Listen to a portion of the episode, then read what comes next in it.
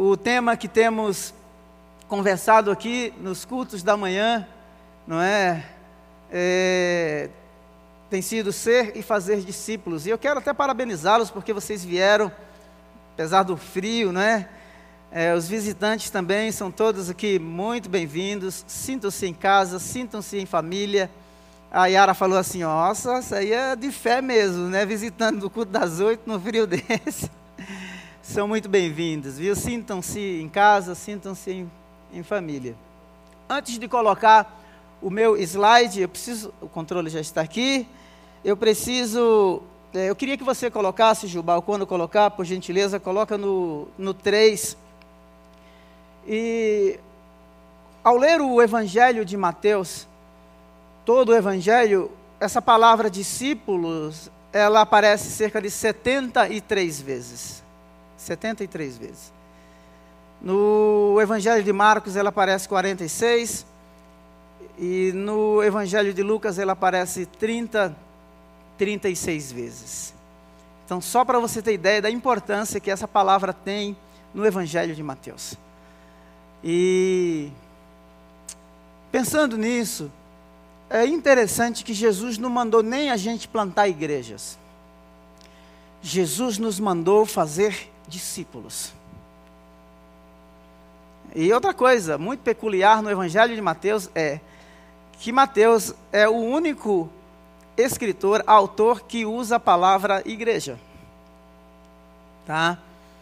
Então, eu li um livro há um tempo atrás de como construir uma cultura de discipulado. Infelizmente, nós não temos esse livro em português, mas se você quiser ler em inglês, é How to Build Discipleship Culture, ou seja, como construir uma cultura de discipulado. E, e ele fala assim de coisas tão interessantes. E ele diz uma frase que é marcante para nós. Ele diz assim: se nós fizermos discípulos, nós sempre teremos igreja. Não significa que porque temos igreja, temos discípulos. Eu já estou sinalizando aqui há um tempo, pastor Jonas sinalizando, quando eu voltei da Inglaterra em 2004, que eu vi esse assunto na pauta, discipulado, a gente estudando, eu falei assim: essa igreja está na trilha certa. Para viver numa sociedade pós-cristã, como é Europa, ou pós-cristã, como está se tornando o Brasil, ou anticristã, como é a própria Europa. Nós precisamos fazer discípulos. Essa tem que ser a nossa prioridade. Nós vivemos em um mundo, não é? Em uma cultura em que os filósofos sociólogos estão falando de uma cultura muito fluida, não é? Até o gênero, segundo Judith Butler, é fluido, é uma construção social. Eu conversei com uma garotinha agora em BH. Você ouviu aqui a nota que saiu, o que é está acontecendo através do Ministério Público lá em Belo Horizonte, mas eu conversei com uma garota de 17 anos. E em 2018, eu conversei uma hora e meia com uma garota de 16 anos lá no Reino Unido. Me deixe contar a história mais recente. Eu tenho a carta, em dado momento, eu vou mostrar para vocês, vou ler. Ela, aluna de uma escola católica, uma menina inteligente, na sala de aula, a única que se define como hétero, dentro de uma escola católica em Belo Horizonte. E ela estava falando de como este ambiente é tão antagônico para ela. E como ela é marginalizada como cristã dentro da sala de aula de uma escola católica. E aí, conversando com os pais, depois, os três, nós almoçamos um dia juntos. E aquela garota disse assim: Olha, eu percebi que o senso comum não era mais suficiente para me manter viva ou manter a minha fé viva naquele ambiente. E aí ela começou a pesquisar, comprar livros e estudar. para que a sua fé estivesse muito mais fundamentada e muito mais enraizada. Quando nós estamos falando de discipulado, nós estamos falando de pessoas, de homens e mulheres, que no meio dessa sociedade sem âncoras, fluida, desesperada, sem bases, sem fundamentos, estarão preparados para responder, como o pastor Fernando já mencionou aqui, com mansidão e temor, a razão da fé, a razão da esperança que está em nós. Há um movimento aí com muita força, e os movimentos não são mais movimentos locais, os movimentos, em todos os aspectos, são movimentos globais. Movimentos globais. Irmãos, e nós, nós temos que nos preparar e prepararmos a próxima geração. Estava ouvindo Goldenberg falando e como numa, num país em que dizemos que temos 50 milhões de habitantes, com cerca de 4 mil comunidades quilombolas, pelo há, há pelo menos 2.900 comunidades quilombolas registradas, sete comunidades na região onde ele está, sem presença evangélica. O que, que isso quer dizer para nós? que é que isso quer dizer para nós? O que é que nós temos feito com a mensagem recebida? Nessas duas próximas semanas, nós vamos começar a conversar sobre a grande comissão, ou a grande omissão. Em Mateus, no capítulo 27, verso 57 diz assim: Ao cair da tarde chegou um homem rico de Arimateia chamado José, que se tornara discípulo de Jesus. Ele se tornou, ele foi feito. Verso Mateus, ou melhor, Mateus 28, 19 é parte do texto que nós vamos explorar nessa manhã. Portanto, vão e façam discípulos de todas as nações, batizando-os em nome do Pai, do Filho e do Espírito Santo. Atos 14, 21. Eles pregaram as boas novas. Você acha que no meio da incerteza as pessoas estão precisando de uma boa notícia? No meio de todas as crises que você pode imaginar, você acha que as pessoas estão precisando de uma palavra de esperança, de encorajamento? No meio de tanta incerteza, será que as pessoas estão precisando ouvir uma palavra que lhes dê a garantia da vida eterna? Certamente que sim. Certamente que sim. Há um mundo em agonia. Pessoas agonizando do nosso lado.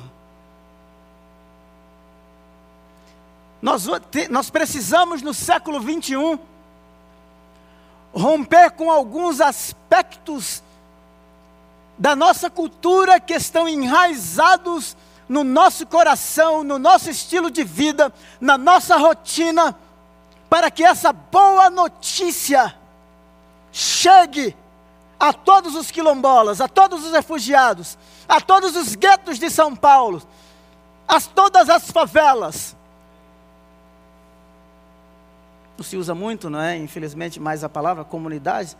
Ela saiu do português, mas entrou no inglês, porque agora a gente usa favelas, né? No inglês ela entrou. Então veja a, a, a prioridade que esse tema tem para o é, evangelista, para o autor do, do livro de Mateus. O meu slide já está aqui. A grande comissão. Você sabia que 51% dos cristãos não, não sabem é, o que é a grande comissão? 26% dos cristãos não sabem, ouviram o termo, mas não sabem explicar. Somente 6%, mais ou menos, conseguiu explicar mais ou menos. Esse camarada é o Dallas Willard, ele escreveu um livro, A Grande Omissão. Ele faz um trocadilho, é o que ele explica no seu livro.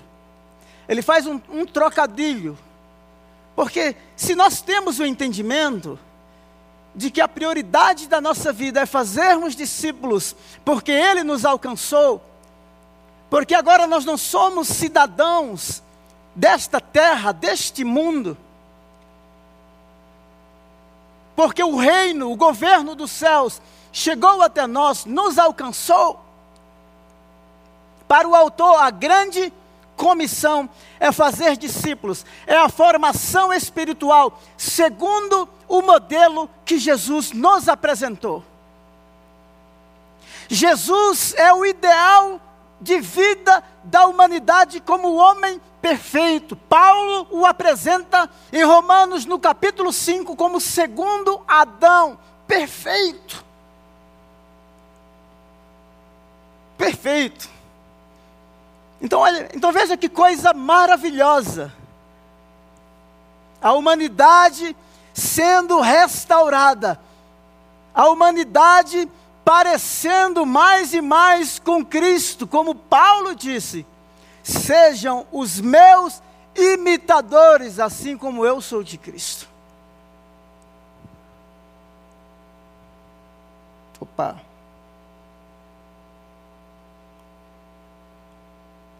Acho que ficou um pouco fora do formato aqui. Esse é o texto. Então Jesus aproximou-se deles e disse: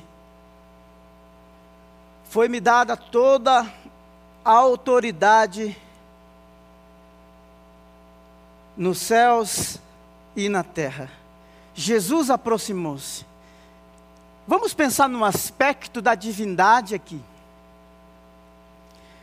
do ponto de vista do ministério terreno de Jesus, ele, ele agiu dentro da região de Israel. Na sua infância, ele se refugiou no Egito, ele foi refugiado. Ele sabe o que é ser refugiado. Ele foi para o deserto, 40 dias, não é? Ele foi caluniado, ele foi chamado de príncipe dos demônios. Belzebu, O seu ministério teve algumas inserções esporádicas entre os samaritanos, um povo que havia sido realmente marginalizado, colocado à margem da sociedade. Jesus foi, quando curou o paralítico, e que Jesus disse para o paralítico assim: os seus pecados são perdoados, os camaradas os doutores da lei, da lei ficaram impressionados, dizendo assim: é, é, quem é esse para perdoar pecados? Jesus disse: o que é que vocês querem? O que é que é mais fácil? Dizer os teus pecados são perdoados ou levanta e anda? Há demonstrações de autoridade, de poder, de governo, porque o reino de Deus havia chegado. Quando ele curou no sábado, ele se autodenominou Senhor do sábado. Veja que esse é são aspectos do ministério terreno de Jesus. Agora, depois que ele ressurge, ele, ele, ele ressurge dentre os mortos, a reivindicação dele não está dentro da geografia de Israel ou com inserções esporádicas entre samaritanos, galileus ou na Judéia. Não, ele está dizendo: a mim foi dada toda autoridade nos céus e na terra. O conceito de missão é ampliado. Eu queria que nós pensássemos nisso nessa manhã. Três observações importantes que nós precisamos fazer. Reconhecer que Ele tem toda a autoridade. Porque nós vamos entrar em ambientes em que são totalmente opostos, antagônicos, anti-cristão, anti-Deus. É preciso reconhecer a autoridade dele.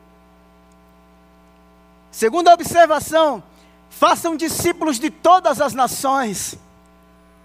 Ele escolheu judeus, doze. Já foi mencionado aqui nesta manhã que um o traiu. Em Atos capítulo 1, a equipe é restaurada.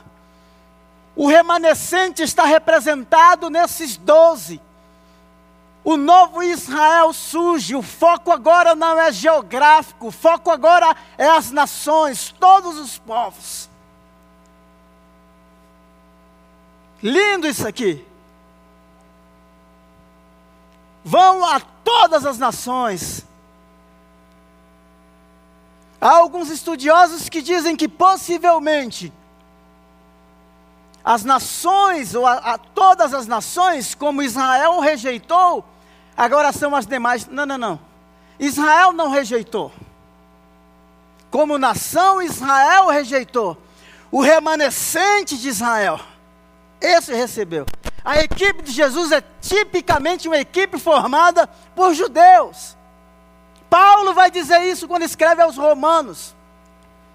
O judeu verdadeiro não é aquele que nasce, não, não, não é aquele que é descendente biológico de Abraão. O verdadeiro judeu é aquele que renasce por meio da fé. O terceiro aspecto que precisamos pensar é ensine-lhes a obedecer tudo o que lhes ensinei. Nós temos que pensar, irmãos, sinceramente, de forma muito aberta e muito franca, o que é que pulsa o nosso coração? Qual a razão, o propósito pelos quais vivemos? Quais? Nós construímos um modelo de missões, não é, ou de vida cristã, que nós temos que deixar tudo. O que é deixar tudo? Deixar tudo não significa o abandono de algumas coisas. Deixar tudo significa deixar tudo aquilo que eu tenho como premissa, como benefício, como prioridade para a minha própria vida. Esta não é a característica de um discípulo, porque o discípulo ele segue o modelo do seu mestre. Por isso que Jesus vai dizer assim: olha, vocês me chamam Senhor, mas não fazem o que eu lhes mando. Que Senhor é esse? Que não tem primazia, que não está na lista, no topo da prioridade, no topo da pirâmide.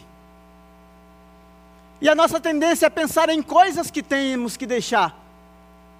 Sim, se essas coisas, esses objetos, se tornam amuletas ou amuletos para me dar sustentabilidade nesta vida, Sim, tem que deixar mesmo, porque Deus em Cristo não divide a glória dele com absolutamente ninguém. O conteúdo da sua vida tem que ser outro. Então, tudo que tenho, por isso que o salmista vai dizer assim: Senhor, eu não tenho nenhum outro bem além de ti. Tu és o meu bem maior. Senhor, tu és a porção da minha herança. Por isso que Paulo vai dizer assim: olha, eu renunciei todo o conhecimento intelectual, todas as minhas graduações, pós-graduações, mestrados, docs, pós-docs, eu coloquei, eu rendi tudo ao teu senhorio. Tu és agora a minha pauta, a minha agenda, a minha prioridade. Eu quero ser conduzido, conduzida por ti. Essa é a grande sacada, essa é a grande diferença. Três prioridades básicas. Tem um camarada chamado Hudson Taylor. Hudson Taylor foi um missionário britânico, um cara improvável. Cara improvável. Mas que foi para a China. E quando chegou na China já tinham alguns missionários profissionais na zona urbana. E aí ele decidiu ir para o interior da China. E começou a alcançar os chineses. Os missionários que já estavam lá viviam, não é? No seu gueto. A maioria americanos e britânicos. Hudson Taylor decidiu olhar além. Começou a se vestir como chinês. Tentou um dia tingir o cabelo para parecer mais e mais com um chinês. O produto caiu nos olhos, quase fica cego. E sabe o que é que ele diz? Ele diz que a grande comissão não é uma opção a ser considerada, é um mandamento a ser obedecido. A grande comissão não é uma opção a ser considerada, é um mandamento a ser obedecido. Sofia Müller, que morreu não muitos anos atrás, provavelmente uma década atrás, evangelizou índios do Brasil, da fronteira com o Amazonas. Certo, certa vez, dando uma entrevista, perguntaram: Você tem um chamado? Ela disse assim: Eu não tenho um chamado, eu vi uma ordem e obedeci.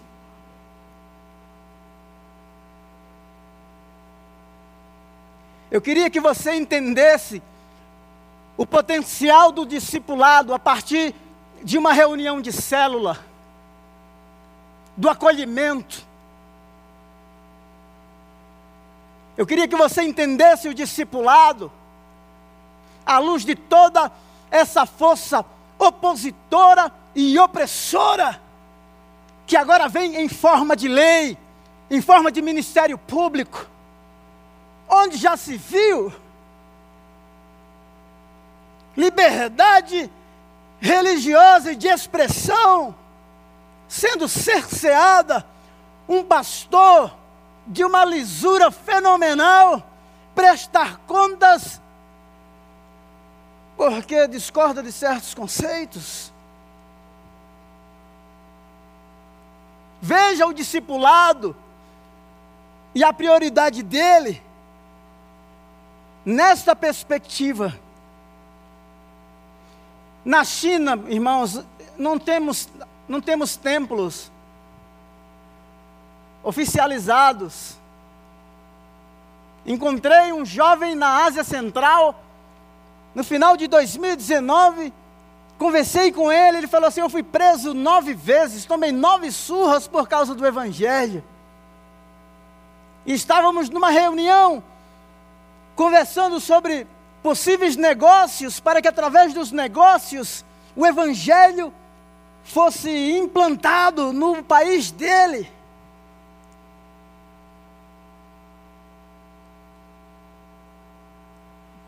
Eu queria que você colocasse isso no seu coração. Eu gosto de um camarada, o nome dele é Ray, Ray Back. Eu tive o privilégio de participar de uma consulta com ele na Holanda. O Ray Back disse assim, uma consulta para plantadores de igreja. Ele disse assim: Olha, antes fazer missões significava cruzar os oceanos. Hoje, fazer missões significa cruzar a rua.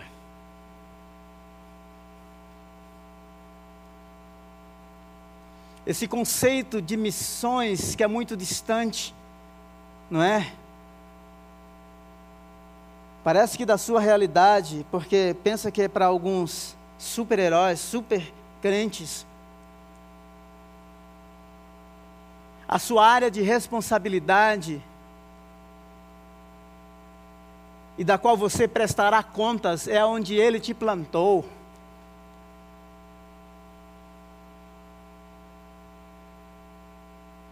A grande questão aqui não é o quanto de preparo ou despreparo a gente tem, ou quanto de recursos.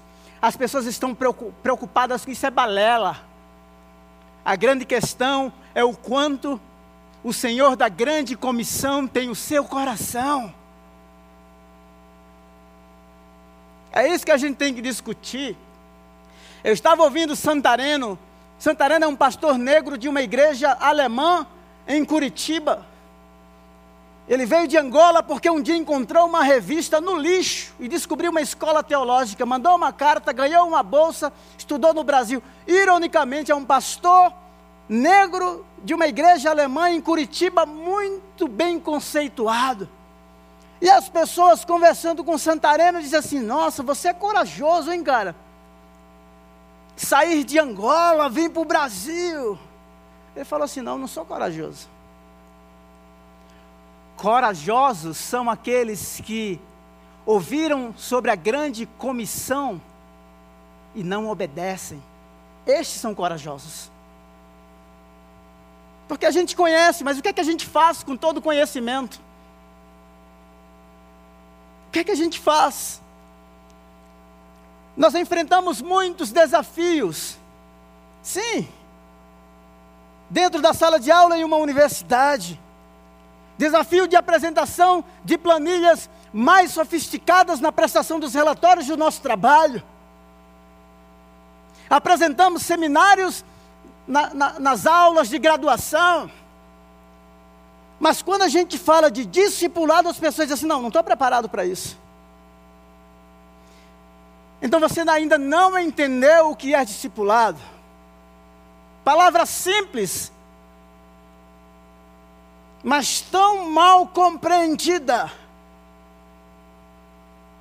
Discipulado é relacionamento, é vida na vida.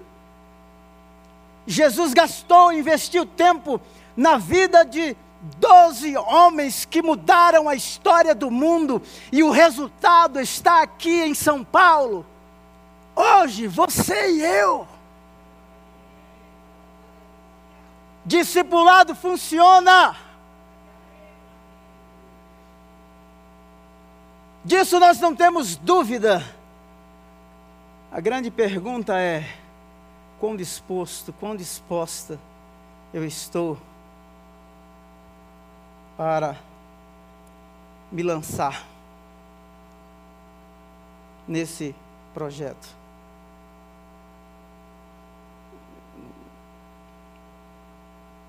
Eu acho que eu vou parar por aqui. Semana que vem a gente continua. Isso é uma introdução, não é? Pode ser assim?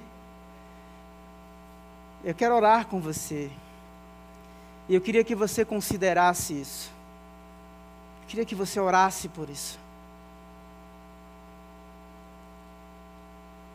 já existe mais de 250 milhões de cristãos na China. Nós não falamos abertamente, mas países islâmicos fechados, Deus está fazendo um avivamento.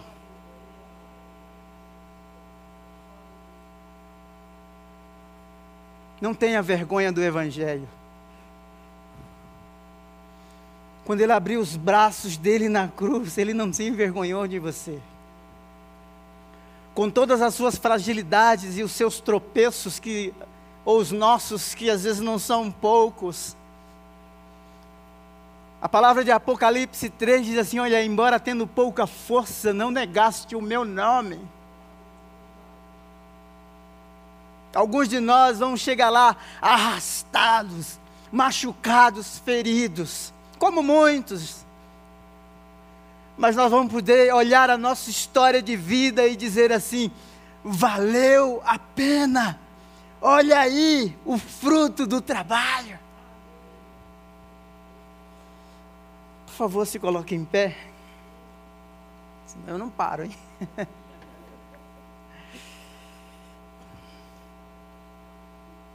Será que você pode orar nessa manhã? Eu lembro-me, uma das primeiras vezes que estava, estive na academia, o Beto, que é um faixa preta, que estava lutando, naquela época faixa marrom, roxa, ele pegou na minha mão assim, e a galera me chama de pastor, né? Acabaram me chamando de pastor. Aí o Beto falou, olhou para mim nos meus olhos e falou assim: Você é pastor de verdade?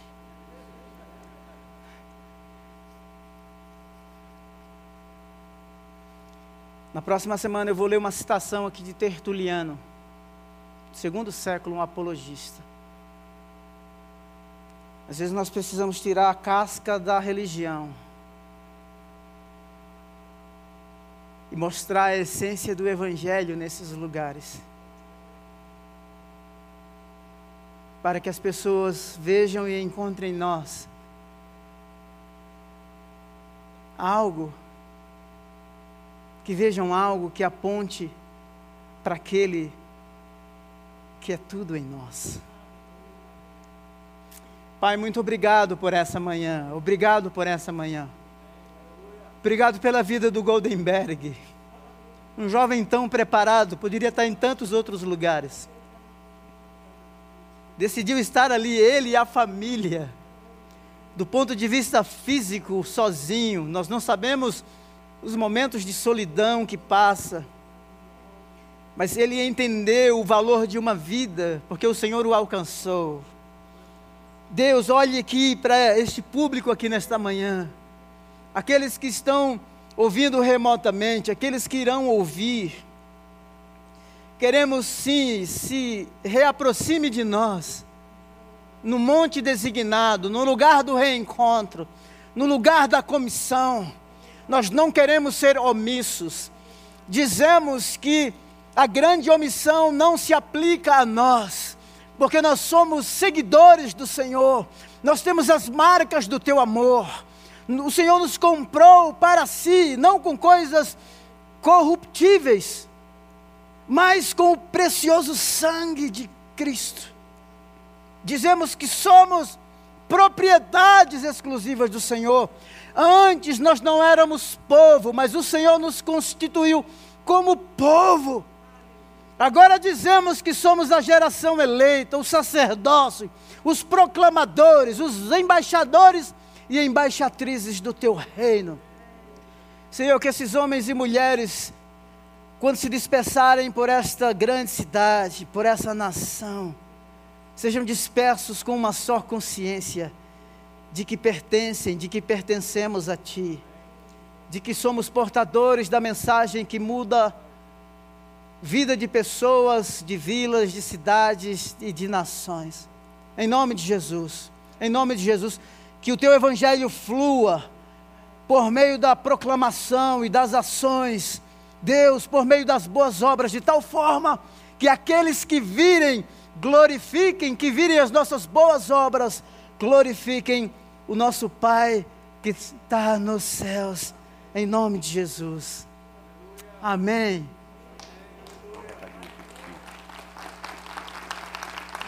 Aplauda mais forte ao Senhor. Ele merece. A Ele toda a honra, a Ele toda a glória, a Ele todo louvor, a Ele toda exaltação.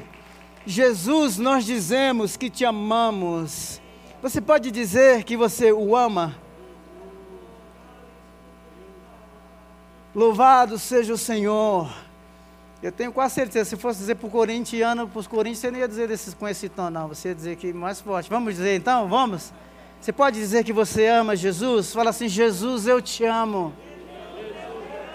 Te amamos, Senhor. Te amamos, Senhor.